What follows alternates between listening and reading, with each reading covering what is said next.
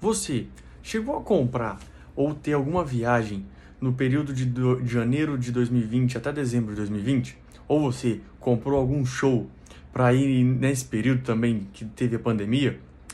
Você sabia que a agência de turismo e de cultura, os, dos shows que realiza shows, eles não vão eles não, e não são obrigados a reembolsar o consumidor? Se você não sabia disso e quer saber mais como tudo funciona e qual o direito do consumidor nessa situação, fique ligado que nesse vídeo você vai aprender tudo sobre isso, ok? Meu nome é Feliz Polador e eu tô aqui para ensinar o seu direito, o direito do consumidor. A gente falou na relação de consumo onde que ou quem comprou passagens aéreas, ou perdão, ou quem comprou passagens com agências de turismo e quem comprou shows, palestras, algo nesse sentido, tá bom? Quem comprou somente a passagem aérea, somente a passagem aérea, é uma outra lei, uma outra aplicação, beleza? Nessa situação, o, o código de, protege o consumidor e também protege o empresário para eles não quebrarem de uma vez, onde tem que devolver o dinheiro de todo mundo num está, numa época, num estado de calamidade, numa época tão difícil. O que aconteceu? A lei vem e protege, fala, ó, não tem que reembolsar ninguém por enquanto, mas, mas tem que realizar duas coisas. Um, ou remarcar o show, ou dois, ou dar em crédito ao consumidor aquele valor gasto. Então, quem comprou um ingresso, quem comprou um camarote, tem o deve ter o crédito ou quando for realizado o show e inicia a, o prazo para remarcar um show 12 meses depois de encerrado o estado de calamidade, tá bom? O que acontece?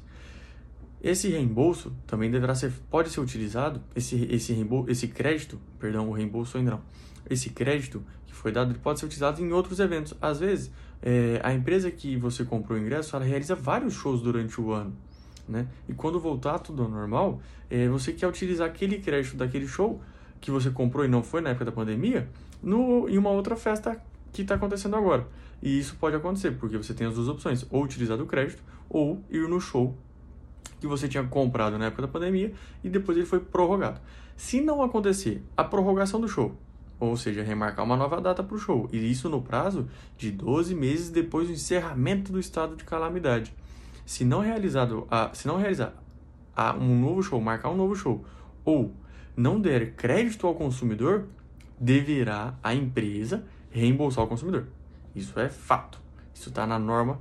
E para quem não sabe, essa lei é nova. Essa lei foi emitida aqui na época do, do, do Covid, tá bom? É a lei 14.046, tá? É, minha colinha fica aqui do lado. Às vezes a gente não consegue ficar com o texto inteiro na cabeça, tá bom, pessoal?